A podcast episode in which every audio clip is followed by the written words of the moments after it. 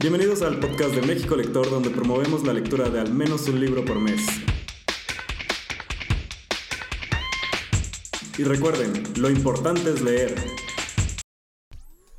Hola, bienvenidos al primer episodio de la segunda temporada de México Lector, año 2, perdón, y vamos a comenzar con el, tomo 2, el capítulo número 1, como está de moda, pero ya comenzamos así. Tenemos un invitado especial Hola, ¿qué tal? Yo soy Alan Peralta. y Jerry. Muy bien, comenzamos. Vamos a comenzar como es común con las recomendaciones. Hoy en la segunda parte del podcast vamos a hablar sobre los clubes de lectura.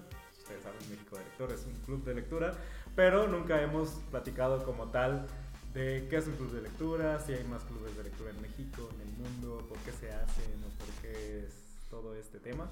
Lo vamos a comentar. Pero este, comencemos con las recomendaciones, Jerry. ¿Tú qué nos traes el día de hoy? El primer libro que les quiero recomendar es El matrimonio de los peces rojos Ah, de ese sí lo leí yo. Nettel Guadalupe. Ah. Fue muy recomendado el año pasado en las reuniones de México Lector. ¿Pero por qué? ¿Quién, quién, quién, quién es esta? Perdón. ¿Quién es esta señora, Es mujer, autora? Pues no, no investigué la autora. ¿Te metieron un problema, Jerry? Sí. ¿De dónde? Explícanos su biografía. Explícanos su biografía. ¿De ¿dónde qué país es? O sea, creo que sí es mexicana, pero. Ya lo estás haciendo solo por molestar, ¿verdad? ¿Cuál fue su primer libro? Pero bueno, lo, lo importante, este libro es un libro que fácil de leer, es un libro muy ameno, es un libro que recurre mucho a las metáforas. Empieza con, con un cuento, una historia pequeña de dos peces beta Mm. que los tiene un matrimonio. Y pues empieza con todos estos problemas que tienen estos peces porque pelean, pero pues también a la, a la par está el paralelismo de las peleas de este matrimonio recién casados y todo lo que les ocurre. Y así van recorriendo varias historias en... Pero en justo este hace eso mismo con todos los cuentos, ¿no? Exactamente. Digo, no lo relacioné hasta que alguien después lo comentó, pero fue como, ah, sí, las cucarachas, ah, sí, la serpiente. La serpiente. Y, y así es lo que, o sea, es lo que te vas dando cuenta, que todos los rasgos humanos, todo lo que está pasando el personaje, lo relaciona con el animal y las condiciones que tiene este animal en, en la historia. Entonces es un libro que, que se lee rápido, que está muy ameno, que está muy entretenido, que sí vale la pena. Y pues ahora que lo comentas, creo que me interesa saber un poco más de la autora. Muy bien. Ser, este, Dentro ¿qué otros de- tiene? En el siguiente episodio de México Lector escucharemos quién es Guadalupe Nettel. Guadalupe Nettel. Bueno, yo es más, hasta lo leí como Nettel Guadalupe, pero sí es Guadalupe Nettel. pero bueno, recomendado el matrimonio de los peces rojos para comenzar el año con más libros. Muy bien, eh, no lo comentamos, Alan eh, lleva asistiendo al club de lectura eh, presencial de México Lector desde el año de 2018, diciembre, no, no es cierto, nos vimos en enero, porque fue la reunión de diciembre, pero fue en enero, entonces fue en Día de Reyes. Y este, desde entonces nos ha estado acompañando, entonces es miembro honorario del club de lectura. Qué feo que sentí que no tenía credenciales durante la presentación. Exacto, dije, bueno, Aquí está. Aquí este está. Alan. Es como, es Alan y es lector. ¿Qué nos vamos a, qué nos traes de recomendación hoy, Alan? Ok, yo tengo dos recomendaciones y después de, de las notas de Jerry, siento que estas mis tres anotaciones de Wikipedia ya estoy muy preparado. Ah, no, 10 mil.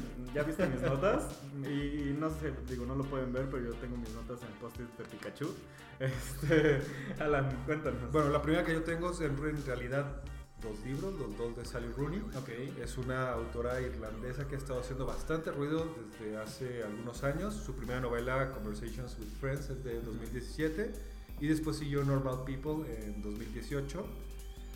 Lo más impresionante de ella es lo bien que escribe, lo, lo precisa que es a- al momento de describir situaciones. ¿Cuál era el primer libro? que- Conversations with Friends. Ah, ok, ok. Y que tiene, nada, tiene 28 años.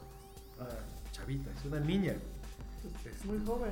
Es muy joven, escribió su primera novela a los 24, dice que es cuando empezó a escribir en forma, que es Conversations with Friends. En realidad lo que más causó ruido fue Normal People, ahorita va a ser una serie, ya la, está, ya la anunciaron le- con la BBC, la va a grabar. Eh, a mí me gustó más el primer libro, entre los dos, yo diría, lean los dos, es Ok. muy interesante, es muy fácil de leer, eh, es, es muy descriptiva y siento que con alguien un poco más torpe para escribir podría ser un poco de flojera porque es muy descriptiva de las situaciones cotidianas que están sucediendo. No es tanto el que está pensando el personaje o cuáles son sus motivaciones, sino salí y entonces saqué un cigarro. Entonces empecé a fumar y después salió tal persona y estábamos platicando y ese día traía en su peinado no sé qué, pero está tan bien escrito, está tan fluida la manera en que se lee. ¿Y qué, género es? Perdón, es, es- Bueno, sería ficción, que es cuando es como. Es ficción, son novelas de ¿Sí? ficción. eh, no sabría la verdad decir, o sea, lo, lo Ah, pondría en la etiqueta de no ficción. pero Creo que son muy autobiográficas. Los dos personajes de sus novelas son jóvenes, más o menos de su edad, con interés en, en literatura, con, con un, un diferencial intelectual eh, que, que hace que piensen de una manera diferente el mismo personaje en comparación con quienes está interactuando. Entonces yo creo que es algo, yo eh, me imagino que es algo más o menos biográfico, son temas de relaciones humanas, no quiero decir románticos, porque en realidad a pesar de que, que las dos historias suceden en contextos románticos entre los personajes, Sí. tiene que ver más con qué es lo que está viviendo el, el personaje en, en- en la relación, pero no, no es tanto qué va a pasar con la relación, es cómo lo está llevando. Ok, estoy interesado, pero aún no sé de qué tratan los libros. Es que te puedo describir de qué tratan y no es tan interesante como cómo lo desarrolla. Seguro. De hecho, hasta me parece que son medio simples y medio Pero pasa. o torpes. sea, eh. Normal People en particular no me gusta, no me gusta el, el- el- si te lo pongo en tres palabras, la, la descripción, así si te hago la sinopsis breve, es una historia bastante torpe de dos adolescentes que están en la prepa juntos, hombre y mujer, él es el popular, ella es a la que nadie pela hasta que se quita los lentes, bueno, ella es la bicho raro, él es el popular, y después van a la universidad y cambian los papeles. ok. Es una historia bastante simplona. Y hasta la manera en cómo lo viven los personajes no se me hace tan interesante. Lo que me gusta es que el título no vende. O sea, es como, ok. ¿Sabes? Hay algo, sí, hay algo en, en los dos libros que el título me gusta mucho, que tiene mucha relación con las buenas portadas. mm, Hay un tipo que se llama un diseñador de portadas, les recomiendo muchísimo que chequen su Instagram, que se llama Rodrigo Corral. ¿Es el Ajá. de Annihilation? Sí, Ah, ya. Justo. Ya, ya. Lo que me encanta de cómo diseñan las portadas es que tiene los dos momentos. El momento en que ves la portada sin tener ningún contexto, sin saber de qué va, y dices, qué bonito está. Y me gusta. Y amigos, no es que yo sepa de portadas, pero es que Alan lo ha mencionado en muchas ocasiones. Es un genio. Él diseñó todas las portadas de las primeras ediciones de, Sí, son muy buenas. de Chuck Palahniuk. Mm. Todas las portadas bonitas de Chuck Palahniuk las hizo él. Y bueno, con los títulos de Sally Rooney, con el título del libro pasa lo mismo que con sus portadas. Son bonitas e interesantes sin tener nada de contexto, pero luego llega un punto en el libro donde dice, por eso, por eso la portada es así. O sea, hay algo relacionado con la historia. De hecho, hizo la portada de las mutaciones de Jorge Comensal. Eh, es- De la edición en inglés. Ah, sí, porque yo recuerdo otra portada, de hecho. Y justo, es eso mismo. O sea, si la ves así sin contexto es muy linda. Sí, yo recuerdo una portada verde de Normal People. Sí, es. Lo estoy confundiendo. Pero no es, son las portadas se me hacen muy simplonas. Las de ellas Ok. están, están lindas, pero no tienen esto. Lo que lo tienen son los títulos. Ah, ya. O sea, tanto Conversations with Friends como Normal People me parecen muy buenos títulos de un libro. No son descriptivos, nada más dices suenan bien. Y en los dos llega un punto en el libro donde dices, ah, Mm. por eso se llama así. Ok. The Torsos de John Green. John Green.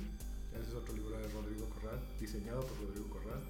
Hay uno que no me encantó el libro, pero la portada es preciosa, que se llama Ultraviolet. Ah, ¿el ¿De la película? No. No. Yo recuerdo una película con Mila Jovovich. Fast and Slow también es de él, la portada. No, esa portada está interesante. Bueno, pues les recomiendo especialmente que lean Conversation with Friends. Parece que es magnífico. Es impresionante que lo haya escrito a sus 24 años y haya publicado a sus 25. Eh, me- es difícil conectar con el personaje, creo. Eh, sus personajes viven como alienados eh, en sus mismas historias por el tipo de relaciones que llevan, por el tipo de intereses que tienen. Pero la manera en que construye la relación entre los cuatro personajes principales es magnífica. Y la manera en que cierra el libro me parece brutal. Son de los pocos libros que he leído recientemente donde sí tienes este factor sorpresa y es por unas cuantas líneas, donde no sabes hacia dónde te va a llevar la historia. No es que tenga un final sorprendente que no estés esperando, es la maestría con la que maneja dos o tres líneas de los personajes nunca lo vi venir. nunca lo vi venir. Muy bien, lo voy a añadir a mi lista y lo leeré dentro de un año. Normal People, ¿verdad? No, Conversations with Friends. Lean Esa es mi Friends. recomendación. Anotado. Eh, Jerry, ¿qué más traes de recomendaciones? Sé que leíste mucho en nuestras vacaciones. Sí, pues eso de llegar al reto de los 60 libros. Ah, ¿cómo lo hiciste? Uno de los libros que encontré. Fíjate, yo Digo, siempre- porque recuerdo que el libro de Guadalupe Netel era como de 100 páginas. Eran de 100 páginas, varios libros fueron de 100 páginas, pero justamente en la librería me encontré algo interesante. Yo siempre tuve la idea de que si Murakami hiciera cuentos y historias más cortas, me gustaría tal vez más que los libros de 600 páginas y demás, y que llegamos a lo mismo. Entonces ha sido mi impresión con Murakami, con IQ84, con Kafka en la orilla. Y me encontré uno que se llama Tony Takitani, que estoy viendo que es uno de sus cuentos, que está en otro de sus libros. Ajá. Y tiene ilustraciones de Ignacy Font. Entonces es un diseñador, este personaje, que vive muy solo, tiene su papá y de repente esta soledad que le encanta a Murakami escribir y, y la describe perfectamente en Japón. Está en este libro, este personaje se enamora y luego de quien se enamora pues también fallece y siguen pasando más cosas. Y...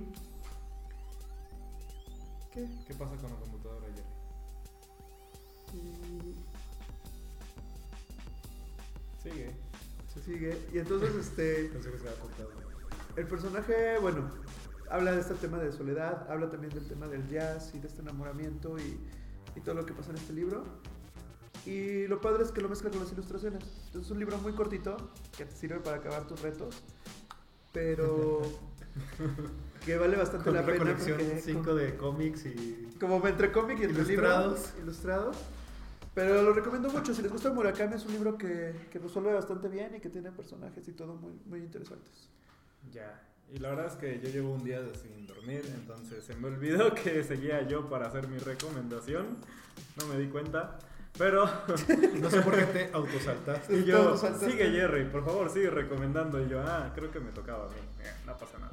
Este, yo el primer libro que tengo para recomendarles, no sé si recuerdan, últimamente me he estado obsesionando mucho con la fantasía. Se puede decir que oriental, aunque los autores no son necesariamente orientales, tal vez tienen como ascendencia oriental y como que buscan este, meter dentro de la temática de sus libros cosas que tienen que ver con esos lados del mundo. Entonces este libro que traigo se llama Jade City o Ciudad de Jade de Fonda Lee. Es buenísimo. Primero es este es, eh, es- ocurre en una ciudad que se llama que- bueno no en una ciudad en una isla que se llama Kekon que básicamente es como este Tailandia eh, donde se da un mineral o un tipo de piedra preciosa que es como el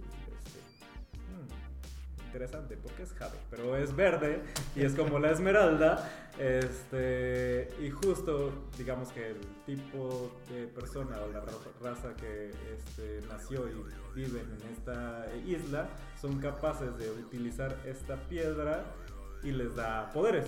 Básicamente los hace más fuertes más rápidos este como que los hace más sensibles en todos los sentidos y bueno, pues este, se, crean como monopolios dentro de la misma este, isla y tratan de controlar este, todos los negocios, todo lo que ocurre ahí, exportaciones y todo lo, todo, todo, todo, todo.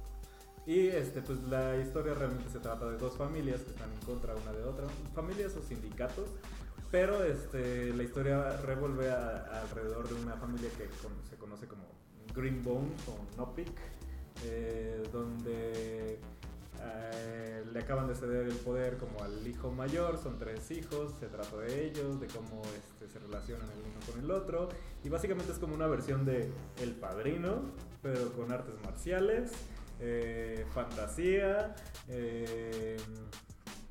muchas peleas, este, por supuesto, traición y este, mucha, mucha acción. La verdad es que yo no estoy tan acostumbrado a que haya tanto acción en mis este, libros de fantasía, pero la verdad es que no me arrepentí para nada. Eh, no sé cuántos libros van a ser, pero la autora ya sacó un segundo libro que se llama Jade War o Guerra de Jade. Eh, las portadas, aunque no son de... ¿Cómo se llama? El, este, Rodrigo Verdad. aunque no son de él, eh, es, es, es interesante porque son muy simples, solamente son como este, en el primero rayitos verdes, en el segundo son rayitos rotos y como que seguro estoy esperando que en el tercer libro, si es que sale, sean rayitos azules. Y es como, ok, esta es la saga de este, la guerra de Jade.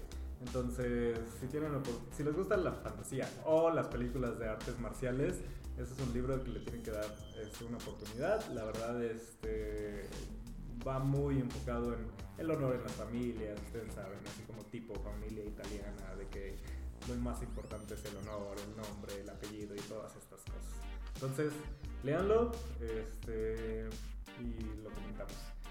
Alan. Me intriga mucho lo que dices de que sea acción constante. Sí, sí, sí, es, no, es no me imagino cómo puede ser el ritmo. Sí, sí, sí, de repente dices, ok, ¿qué, qué acaba de pasar? Y es como, a ver, me regreso un poquito, ¿sí? Sí pasó eso, ¿qué va a pasar ahora en la historia? Entonces, eh, no, está, está muy padre, entonces si pueden leer. ¿Qué, qué más nos traes tú el día de hoy, Alan? Yo me acabo de dar cuenta que vengo a hablar en defensa de la novela debut. Igual que en el caso de Sally Rooney, traigo otra autora que tiene dos libros. Eh, el libro que hizo mucho ruido de ella hace un par de años es Little Fires Everywhere, de Celeste Inc. Celeste NG. Creo que se pronuncia Inc. Pero no A ver, sabemos ¿cómo se pronuncia? Inc. Celeste Inc. Inc. ¿Alguien, alguien que sepa chino Celeste por favor, escríbame y corríjame. Justo platicábamos eso, de que hay muchas veces solo lees los libros y no los comentas con nadie, no tienes idea de cómo se dice el nombre del autor. Por ejemplo, uno de mis favoritos, Michel Faber, no, no tengo idea si lo pronuncio bien o no. Como cuando yo pronunciaba Sisa como.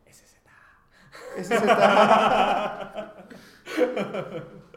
Pasa, pasa. Bueno, entonces Celeste Inc. Inc. como Monsters Inc. Perdón, ya. El libro de hace algunos, un- de 2017 de ella, Little Fires Everywhere, fue el que explotó. Que me encantó. Es, es bueno, a mí me gustó mucho, pero había algo que no me terminaba de convencer en cómo ha cerrado. Igual que Normal People, me parece que, están, que son muy buenos, pero no me llenaron por completo.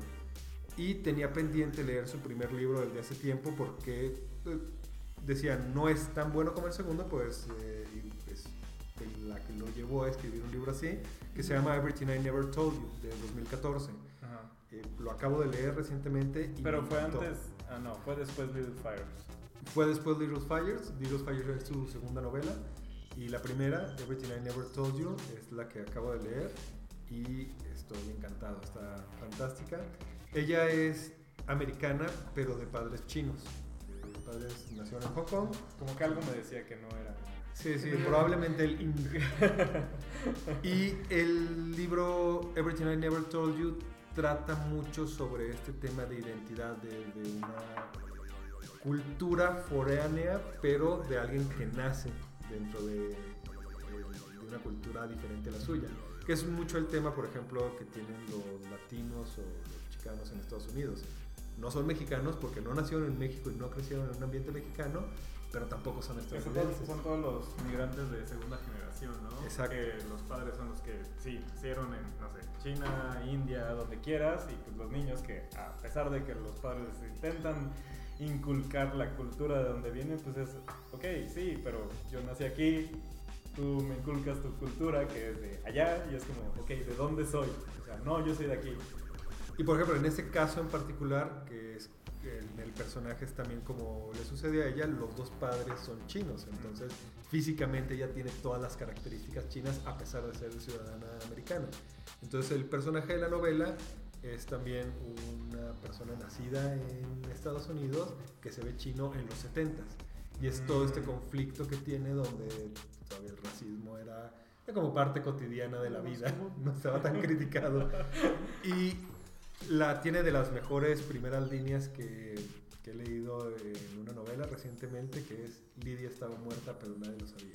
Entonces no hay spoiler en decirles que la novela trata de una familia que tiene tres hijos y la hija de en medio está muerta. Eso es lo que sabemos cuando empieza el libro. Eh, y pasa de cómo cada uno de los miembros de la familia cuentan la historia de ella o la idea que tienen de la historia de ella y cómo poco a poco van saliendo los secretos de la familia, que no son nada, no son cosas muy dramáticas, no es que tengan un secreto oculto que de repente se enteran y eso desestabilice la familia, es mucho más cotidiano de cuáles son las expectativas y las ideas que tenía cada uno de los padres de ella. Estoy haciendo un lolita ya, lo perdón. ya se fue. ya se fue. ¿Cuáles son las expectativas que tienen de ella y cuál es la realidad de la interacción familiar? Y eso visto desde los otros hijos, los hermanos de la falleció, desde los vecinos, desde los compañeros de la escuela. O sea, muy lindo el, el libro, devastador, eh, y vale mucho la pena. Entonces, ahorita mi recomendación es váyanse tanto con Sally Rooney como con Celeste Ing por la novela de Lut. Excelente. Es interesante, a mí sí me gustó Little Fires, precisamente por ese tema de los secretos de familia. Creo que es la trama más importante del libro, pero yo no recuerdo mucho el final ahorita decía, entonces, creo que fue por lo mismo, o sea, el cierre fue como entre predecible o entre algo que, que quedó ahí. Por lo que me gusta y pasa también con Little Fires Everywhere, que, que no son estos secretos excesivamente dramáticos, es simplemente cómo se vivían realmente las cosas, pero no te lo habían terminado de decir. Exacto. No te habían contado la historia completa desde toda la perspectiva, siempre era con un narrador que ponía mucho de su punto de vista, que no era muy confiable cuanto a lo que te contaba. Lo interesante va a ser ver la serie con Reese Witherspoon. ¿Qué? ¿Reese Witherspoon? ¿Otra vez? Otra vez, ¿Otro libro? otro libro. Muy bien, muy acorde al club de lectura. Reese Witherspoon va a ser la serie de Little Fires Everywhere. Sí. Después de hacer este... Big Little Lies. Big Little Lies, que también era otro libro. O sea, están viviendo como en un universo paralelo Celeste Ing y Sally Rooney. Mismo caso, segunda novela la van a hacer serie. Ah, ¿Le pasó lo mismo? Normal People va a ser serie. Ah, ok. ¿Pero quién la va a hacer? Eh, la BBC. ¿Reese Entonces, nadie, que también? Nadie que conozcamos. Porque Eso ya no sería una gran A menos que coincidencia. fuera Harry Styles, no tengo idea quién va a ser. Bueno, ¿cuál es tu siguiente libro, Juan Carlos? Ok, el que, el que ves saltado así. sí, porque ya me tocaron casi dos seguidos. Eh, mi siguiente recomendación es All Systems Red de Martha Wells. Es una este, novela, entonces una novela corta. Eh, Jerry, anótalo para tu este, Novela corta. para, para el cierre del, del, del reto de lectura de este año. Entonces ya sabes, en diciembre será una muy buena elección. 100 páginas, 105 páginas. Eh, es acerca de este mundo en el futuro que está controlado por las corporaciones.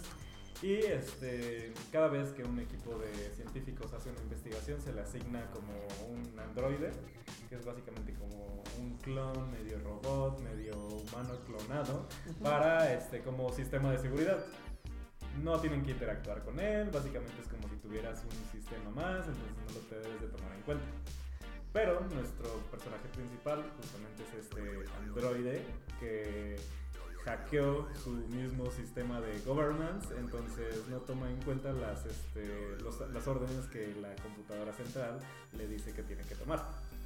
Ahora, eh, ocurre algo malo en la misión que estaba asignado y este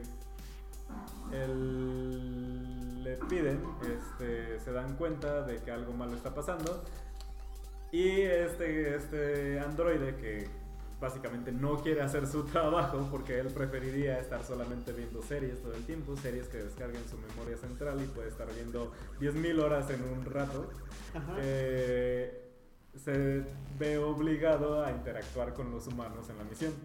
Lo que no le gusta y preferiría no tener que interactuar con humanos. Y resulta que son unos humanos bastante bondadosos que lo quieren tomar en cuenta. Entonces le dicen, no, no te quedes en la bodega, vente con nosotros. Y es así como de, ok, esto es como incómodo. Entonces es un personaje que a pesar de ser un androide y a pesar de ser un medio robot, te puedes llegar a sentir muy identificado porque prefiere quedarse en su bodega viendo series y no interactuando con humanos.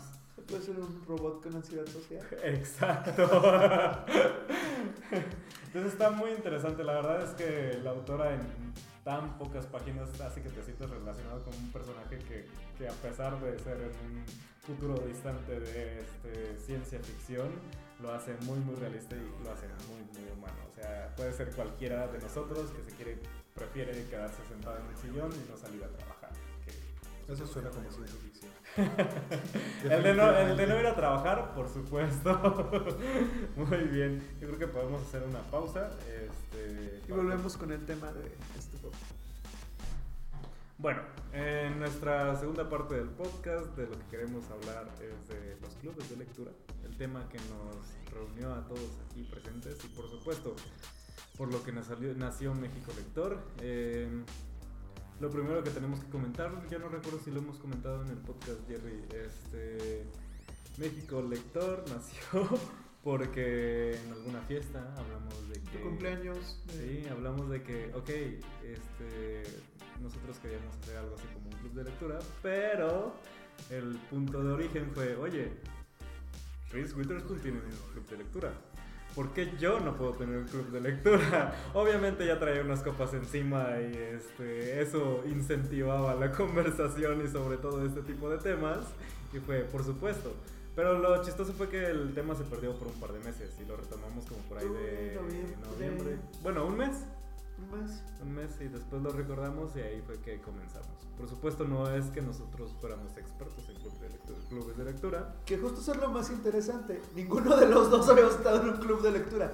No. Habíamos que- escuchado de clubes de lectura, pero no. Espero que nunca descubran lo que está haciendo Gwyneth Paltrow porque puede ser peligroso.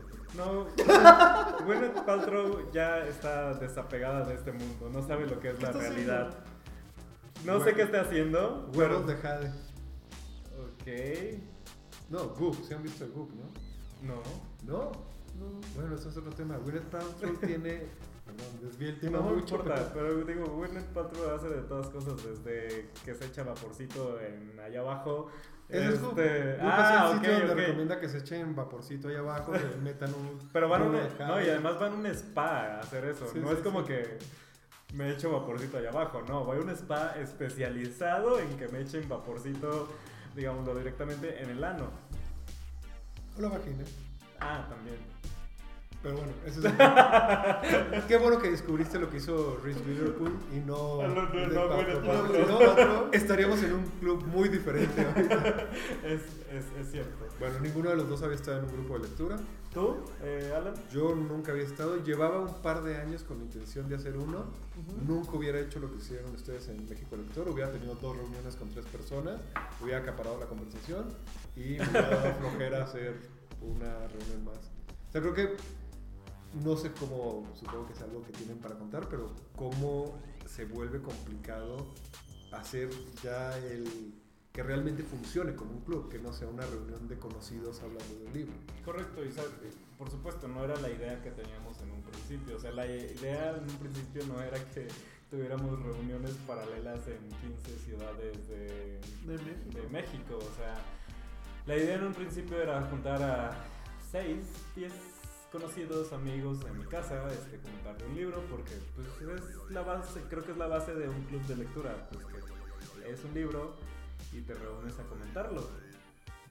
Y listo, o sea, la verdad es que no sabíamos otra cosa al respecto, excepto que debíamos leer el mismo libro, porque de hecho una de las razones principales por las que queríamos hacer un club de lectura era porque Jerry y yo leíamos libros muy diferentes. Entonces, aunque yo le platicaba de qué libros leía y él me platicaba de qué libros leía, era como, ah, ok. De hecho, se seguían quedando en la lista de libros por leer. Ajá, y, Y ahí si- siguen. Y, si, y si es que los agregaba, porque no es como que agregar a todos, porque también leemos géneros muy diferentes. Y a veces cuando te platican de un género que no te interesa, eh, pues como que nada te incentiva a leerlo. Justamente en este cruce de libros, por ejemplo, tardé yo mucho en leer este, Las intermitencias de la muerte. El día que te conocí fue como de los libros que platicamos y tardé dos años en leerlo y fue uno de mis libros que más me gustó.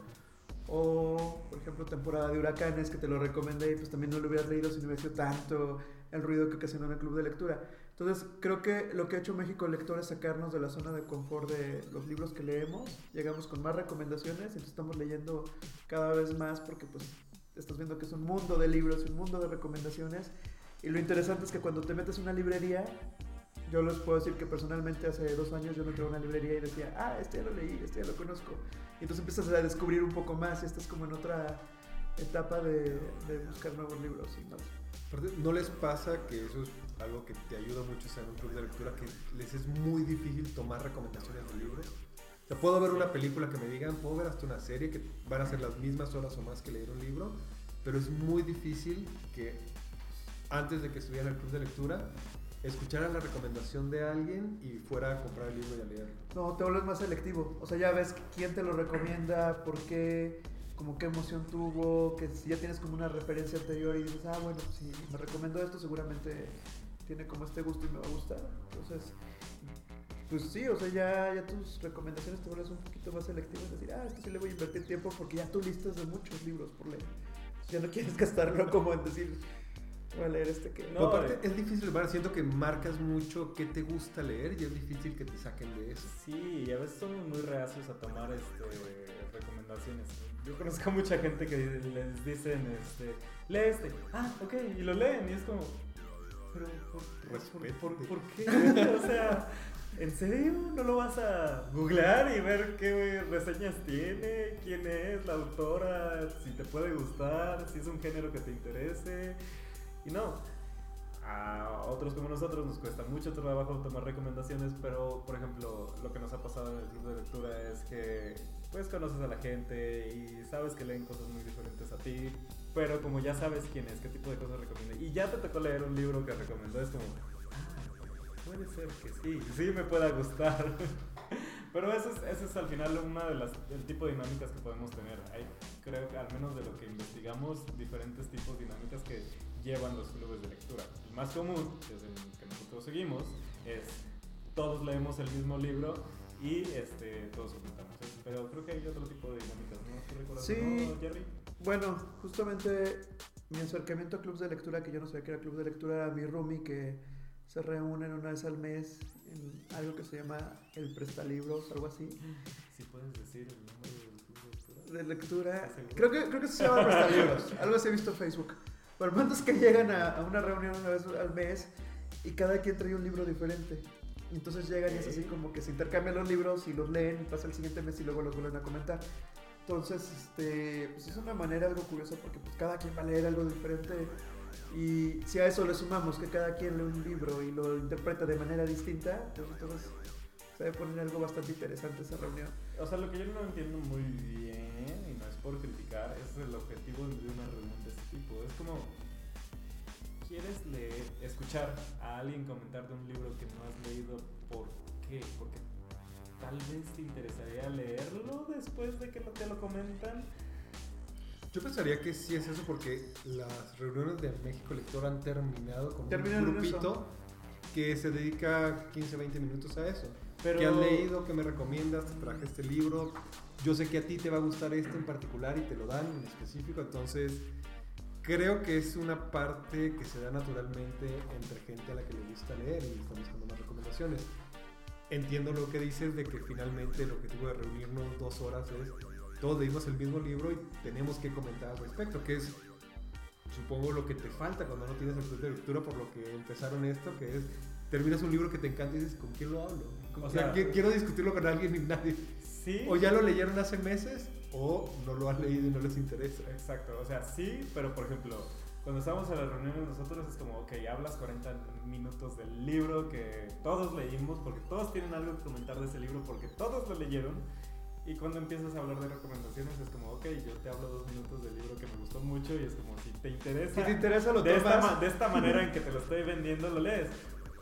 Nunca he ido a un tipo de reuniones de estos en el que todos leen un libro diferente, pero si lees un libro diferente, me imagino que quieres contar más de lo que pasó en el libro, de la trama, de, tal vez cosas que ya contienen spoilers. Y no sé qué tanto me gustaría escuchar de un libro que no he leído. Es como, ok, medio véndemelo, pero no me cuentes todo, porque tal vez me interese leerlo. No lo sé. Justo eso, es importante. Ajá, y en esta cultura de spoilers que vivimos hoy en día es, es, es improbable. Bueno, existe, entonces... Existe, pero curiosamente en las reuniones de México Lector habemos quienes a veces no acabamos el libro. ¿Qué? ¿Jerry? La sombra del ángel. ¿Disculpa? ¿No terminas el libro? Hay veces que no lo llegas a terminar en un mes. Estoy impresionado, Sí. no sabía ¿Cómo uno de los fundadores esto. no termina el libro del mes? A veces sucede. La vida. La vida. Entonces, y que curiosamente vas a la reunión. Ah, pues irse también. que de hecho Pero ya lo terminaste, ese ya lo terminaste. Eso yo lo terminé. Pero aún en la reunión, aún con spoilers, aún con todo, sí terminas el libro al final porque se vuelve como una discusión tan rica o dicen, no, y al final no me gustó esto, o la interpretación que le dan al final, que no es que te arruinen el libro. O sea, inclusive con el de la- las interpretaciones de la muerte, que es un libro que, aunque se comentó al final, fue como de, ahora sí lo quiero acabar, porque sé que quiero ver en qué concluye todo esto, cómo llegaron ahí. Entonces, eso sí, sí llega a pasar. Yo lo único que no terminé y que fui a la reunión sin tener el libro listo fue ¿También fuiste a una reunión Solo una sin vez. terminar el libro? El beso de la mujer araña. A los cinco minutos de que empezó dijeron el final, dije, coño, madre. dije, no me vuelve a pasar esto, ya, he terminado todo. Y los terminas ya. Bien, y por ejemplo, una de las cosas que incentivamos nosotros es, este, y sobre todo para que la gente se acerque a los clubes de lectura, es. Preguntan, oye, es que no terminé el libro, no lo leí, este, ¿puedo ir? Es como, sí, porque al final como que ayuda mucho a incentivarlos a lectura, el acercarse con gente que está leyendo y está comentando y ver esas discusiones tan efervescentes que de repente se tornan en discusiones, es como, ah, me gustaría participar en esto que está ocurriendo. Y aunque no hayan leído ese libro, los motiva a leer el siguiente. Entonces, la verdad es que está muy, muy interesante. Este, hay más clubes de lectura, digo, al final en el que nos queramos unir es, es, es, es, es muy bueno. Digo, yo estaba así como intentando investigar qué clubes de lectura existían en México. Eh, no sé si ustedes conozcan alguno, yo vi que la Biblioteca Pública Centenario tenía uno. Sé Eh, que Casa Tomada tiene uno, de hecho leí las mutaciones para ir ahí, al final no llegué a la reunión. ¿Y llegué. pagaste antes de ir? No pagué. Ah, No pagaste, ok, pero- ok. No, pero eso también es, creo, una diferencia de otros clubes de lectura con el que llevan en México Lector. Eh, en México Lector al principio era muy democrático, completamente era llegar a aventar títulos y ver cuál quedaba ahí, o desde antes pedían las recomendaciones en Twitter, ahorita ya está un poco más curado. Y por ejemplo, el de Casa Tomada, hay alguien que selecciona el libro. Ok. Y Sí. dice, este es el libro y tiene una intención que se vaya a leer ese y tiene una intención la discusión. Y en teoría va a haber una cier- un cierto cuidado de la calidad del libro en Mm. cuanto a que sea un buen libro, por lo menos a criterios de quien lo escogió. Inclusive con el acercamiento de editorial o el autor, también lo buscan, lo cuidan mucho en esa parte.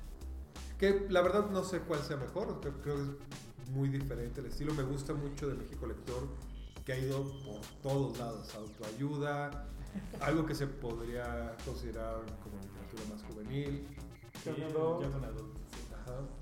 Y ah, clásicos, nuevos. Entonces, esto de que no haya un, alguien detrás diciendo este es el libro inamovible. Fuera ¿Estás de seguro, sí que- estás seguro de eso, Alan? Oye, No hay influencias. Oye, si nos hace creer eso y nos tiene votando como monos y al final ya saben cuál va a ser desde un mes antes. Detrás ya se sabía. Pero por lo menos eh, eh, el que no haya como una línea temática me gusta. No creo que esté mal que haya un club de lectura con una línea temática o decir solo vamos a leer autores nuevos mexicanos eh, de novela. Me gusta que aquí sea, no tengo idea de qué voy a leer el próximo mes. Hay veces que son malos, la verdad. Sí, sí, sí. Y hay veces que son muy buenos y son, especialmente eso es lo que más me gusta. Leo libros que me encantan que no hubiera tomado yo solo. Que tomarlos, empezarlos, aún a pesar de ver la reseña y todo, me cuesta. Circe, que fue de los últimos que leímos, por intención propia no lo hubiera leído porque me da mucha flojera.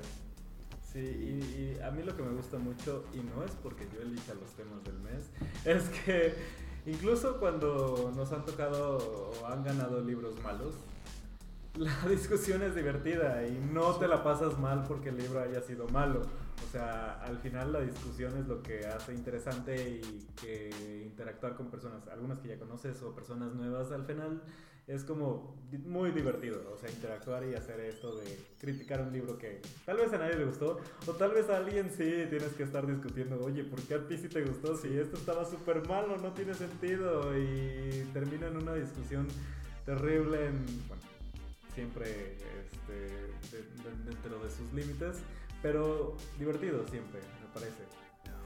Yo co- considero que eso es parte de la experiencia del club de lectura, porque no es voy a leer solo libros que me interesan, sino el tema es la discusión, el objetivo es El objetivo es- que vayamos y lo hablemos con gente que ya vamos conociendo, que entendemos sus puntos de vista. Me gusta que el grupo esté constituido de gente que, que no conocía antes, que no eran amigos, donde... Y todos perfiles Sí, totalmente perfiles muy diferentes. diferentes. Eso es increíble. Y empezar a conocer los perfiles también y saber quién va a odiar la mitad de los libros, quién va a aplaudir todo lo que lee, quién va a ser muy crítico con alguna cosa muy clavada. Yo sé que no estás diciendo nombres, pero queda muy claro de quién estás hablando. Ustedes saben quiénes son.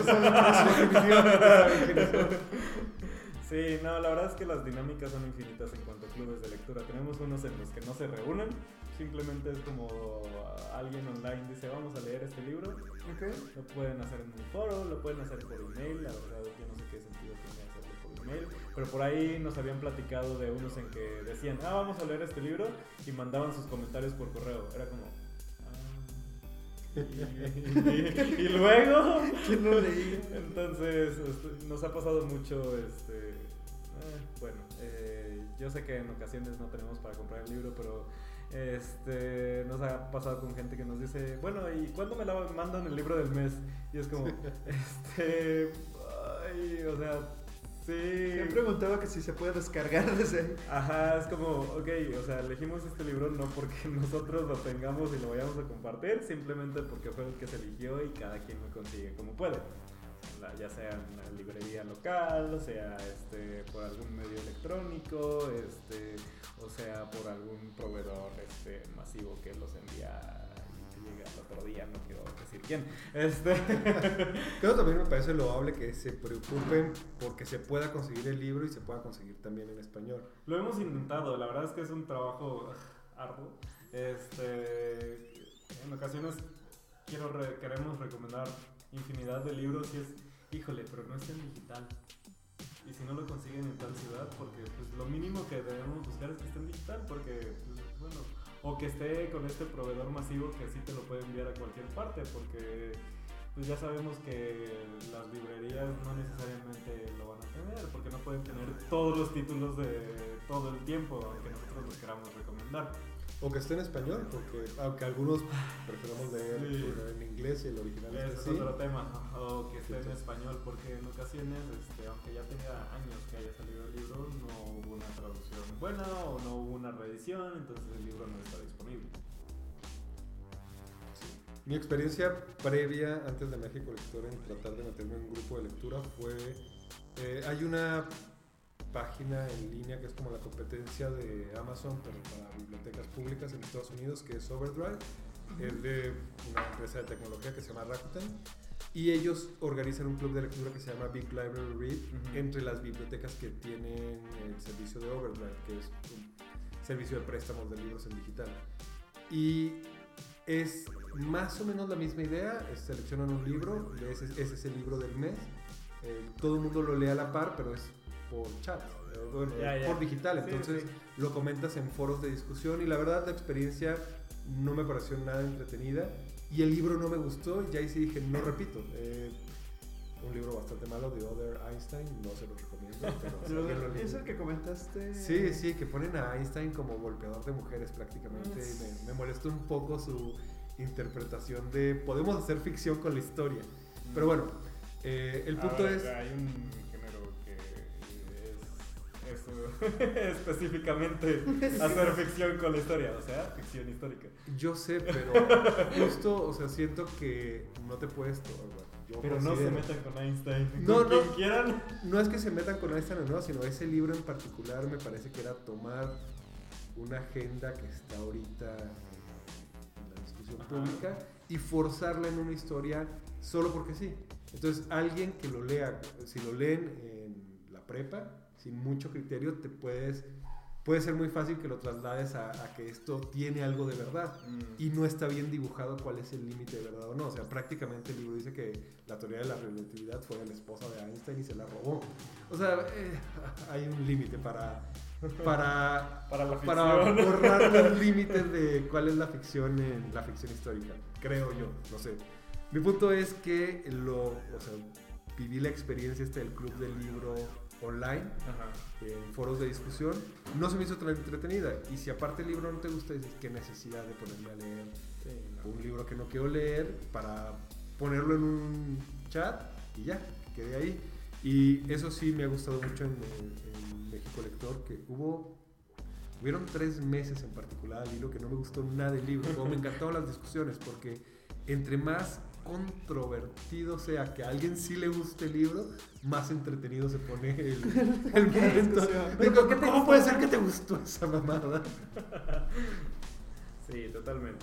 Sí. Eh, entre otras, la verdad, este, otras dinámicas que leímos y, y creo que ya hemos platicado con ellos es este, el círculo de lectura Roma. ¿Roma? Ajá, donde creo que se reúnen una vez a la semana en diferentes cafés de la colonia Roma y su compromiso es leer 100 páginas a la semana. Wow. Entonces, este, leen 100 páginas a la semana y cuando se reúnen comentan esas 100 páginas que llevan del libro. Es interesante, la verdad. Ah, Van avanzando juntos. van avanzando juntos, digo, ahí, digo, supongo que lo hacen igual que nosotros y le van echando porras a todos para que logren el objetivo y terminar esas 100 páginas este, que están comprometidos a leer en cada semana. Digo, seguramente habrá, lectores voraces que lo terminan en una semana y pues, les toca esperarse que los demás lo terminen de leer. Pero, este, digo, al final aquí lo único es que es un grupo pequeño y creo que tiene una lista de espera, creo que son 15, este, 15 miembros. Entonces, si quieren unirse al club de lectura, lo único que tienen que hacer es este, inscribirse a la lista de espera y ver que puedan ocupar ocupar. Sí, sí. La verdad es que está, está padre también este, porque están leyendo todas las semanas y, y tienen un- como un objetivo muy claro de cuánto tienen que leer. La verdad es que no sé cómo estén eligiendo los libros, digo, tendríamos que preguntarles, pero es un sistema interesante también. De hecho, otros, bueno, también nos surgen mucho luego clubs de lecturas en las librerías. Yo Sí. sé que en la librería Gandhi o en Satélite tienen un club de lectura también allá en el Ah, norte, cierto. que han estado en contacto con nosotros. Y tienen muchos, mucho contacto con lectores. eh, Sí, y, y organizan también estas reuniones que, que llegan los autores allá a platicar con ellos. Entonces ahí sí están como muy cerca de la librería. También el club de lectura de Porrúa, que Cierto. el año pasado inició con retos también cada vez distintos. Y pues creo que está interesante esto de que pues tanto librerías como editoriales se acerquen pues a propiciar la lectura, cada uno con su enfoque. No, y, y yo no es por criticar nada, digo, no quiero hablar de los temas que tenía Porrúa el año pasado, pero eh, este año están haciendo algo muy interesante. Este, creo que están eligiendo como temas, como autores o novelas de diferentes países, lo que me parece este, distinto a lo que normalmente se estaba haciendo. Entonces, la verdad, eso sí me llama mucho la atención a lo que estaban haciendo antes. Y no quiero recordar lo que estaban haciendo antes, pero esto de los países es como, ah, este año vamos a, digo, este mes vamos a leer libros de la India. Es- Este mes vamos a leer libros de este, Sudamérica. Eso la verdad es que está padre. Aunque también cómo se ve la diferencia cuando la intención detrás es hacer negocio para una librería Alan. contra Perdón. No, pero sí quiero, o sea, vamos. Hablando, hablando del negocio, ¿qué les puedes No es por arruinarles los No es patrocinadores. para arreglar los precios. No, no, pero, Pero, pero, sí, o sea, y como en todo, o sea, como cuando hay una agenda detrás se nota. Entonces, pues, exacto. creo que también hablando de estos clubes de lecturas de famosos, tenemos el caso del club de lectura de Oprah, el club de lectura de Reese Witherspoon que mencionas Sí. ahorita, que se vuelve hasta controversial el tipo de libros que eligen, porque la gente ya está esperando algo y el hecho de que una- un personaje público sea el que lo elija y lo ponga, pues también Sí. se le puede venir encima las críticas. No, y es que al final, eh, personas como Oprah, que tienen 10.000 negocios y que seguramente el club de lectura es un negocio más y alguien hace la curaduría de los libros que está eligiendo, pues no tiene tiempo para saber qué es lo que está recomendando todo el tiempo. Ahí agárrale, y no estoy asumiendo cosas aquí, es como agarran, le toman una foto y dice, esto sí estaba en su post, era, este libro me atrapó en la primera línea y no lo pude dejar. Y es como, Oprah, ¿estás segura? No tú, ve Oprah. el GIF con ella con el libro. Exacto, así como te volteo a ver. Oprah, ¿estás segura de lo que estás diciendo? No, y este, ha sido una discusión este, bastante acalorada en, en- en el club de lectura. No hemos leído el libro, nadie lo ha leído, solo hemos estado leyendo lo que eh, postean en los blogs online. Pero este tema de las este, clubs de lectura de las celebridades, pues es, es, complicado. Yo no estoy seguro de que Tal vez ya estará Jessica Parker, porque sabemos que es súper este, book lover, entonces... Pero hay clubes de lectura de Sarah Jessica Parker, de Emma Roberts, Emma Watson, este, Florence Welch, Reese Witherspoon, Oprah Winfrey y más de los que no me acuerdo. Pero es como... Yo, pensaba- yo esperaba que siguiera el de Mark Zuckerberg. Sí, ah, sí había, ¿había club de lectura de Mark Zuckerberg. Hizo uno informal, o sea, que era él recomendando libros en su cuenta de Facebook, pero evidentemente tenían esa repercusión en cuanto se vendía de cada libro cada vez que recomendaba. Sí, y por ejemplo una de las cosas que veía yo en, de Reese Witherspoon, porque obviamente lo intenté seguir un, un tiempo, digo, uno de, uno de sus este, lineamientos era que solo elegía autoras. Creo que al menos de lo que yo noté era lo único. Este, pero obviamente si era un libro que recomendaba ella en su club de lectura, ya era uno de los Am- Amazon top este, de ventas en, el mes que lo recomendara. Entonces, digo, obviamente hay un negocio ahí detrás.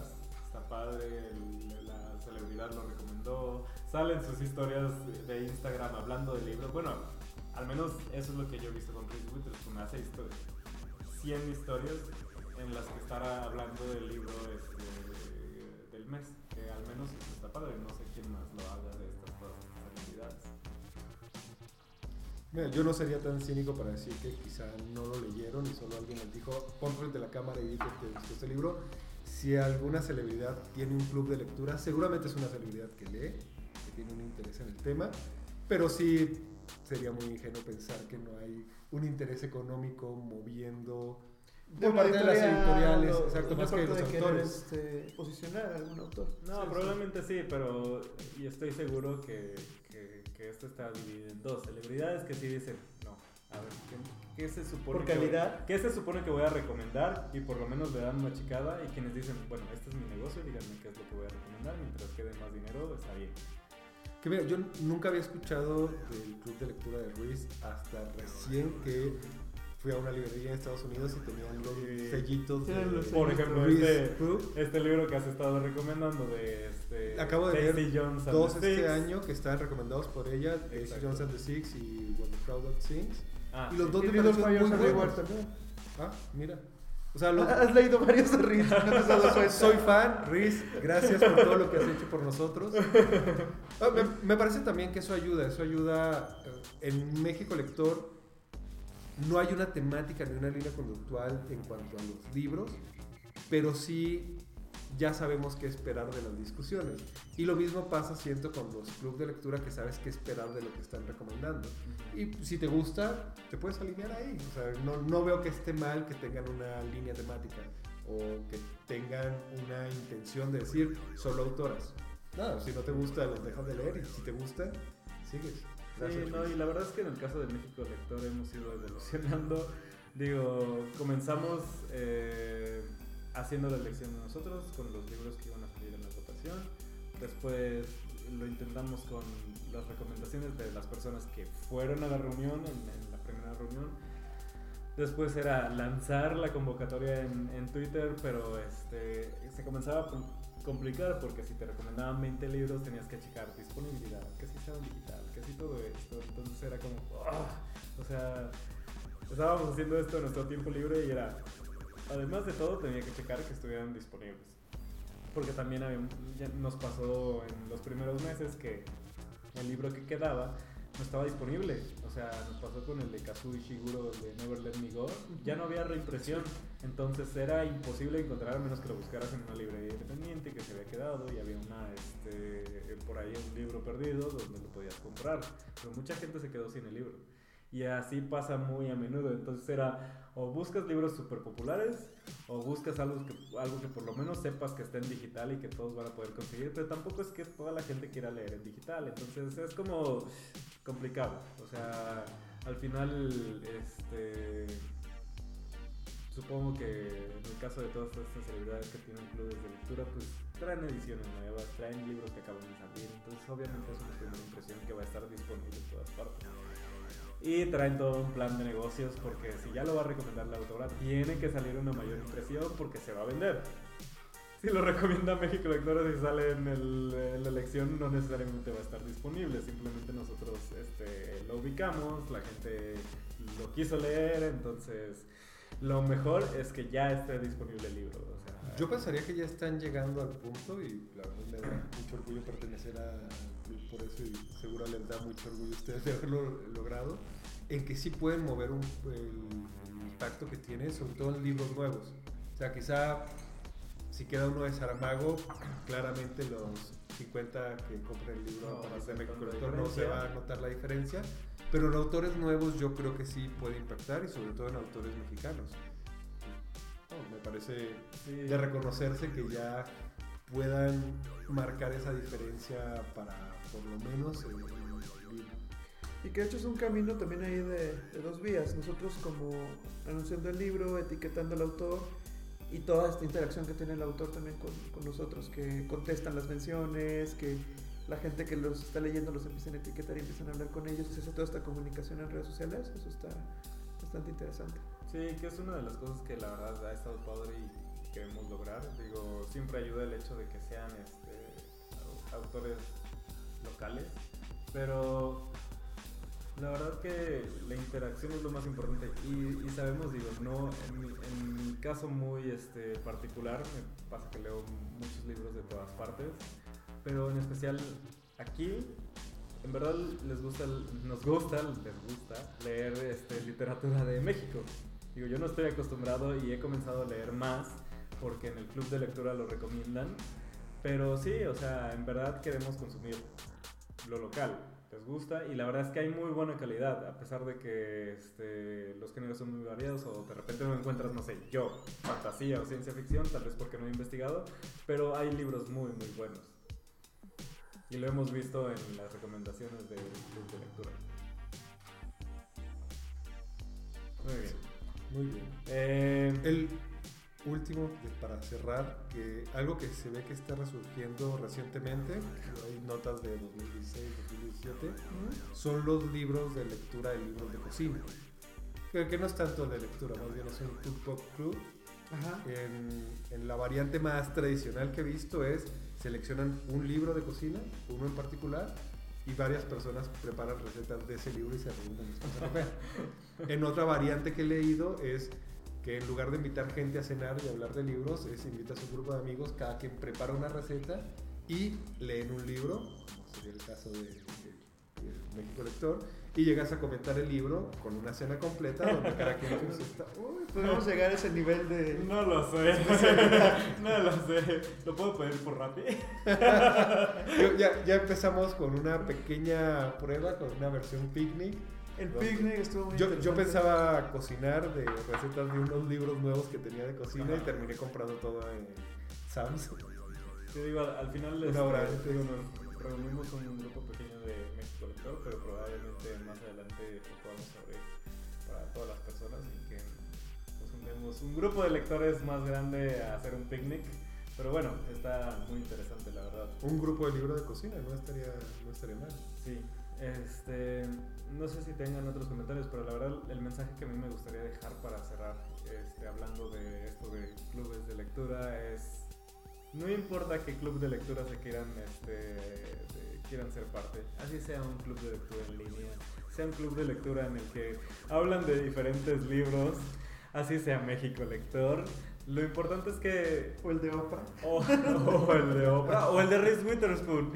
Eh, lo importante es que si les gusta leer y la verdad es que una de las experiencias más gratificantes que nosotros hemos tenido es reunirnos personas que también eh, les interesa mucho este hábito de lectura y comentar las cosas. Así no sea el mismo libro, así sea este, diferentes temas, así que sea alguien específico el, el que elija el tema del libro o el libro, o si lo hacen democráticamente. No importa, o sea, mientras sea algo que les llene, que les guste, únase al club de lectura que quieran.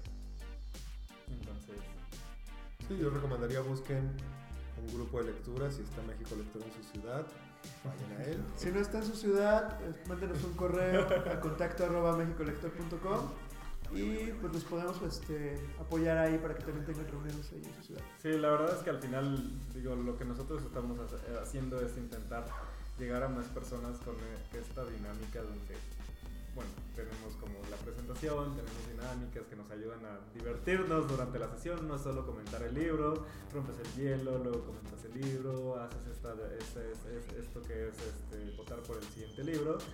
Y bueno, No, Yo no lo vería como que busquen un club de lectura para obligarse a leer. no. Más bien vivan la experiencia de compartir con gente que lee cosas diferentes a ustedes y ver qué opina otra gente de un libro que ustedes tienen una visión y una perspectiva de, de qué se trataba o qué parte es la más rica del libro y es bien interesante ir y ver 20 perspectivas diferentes.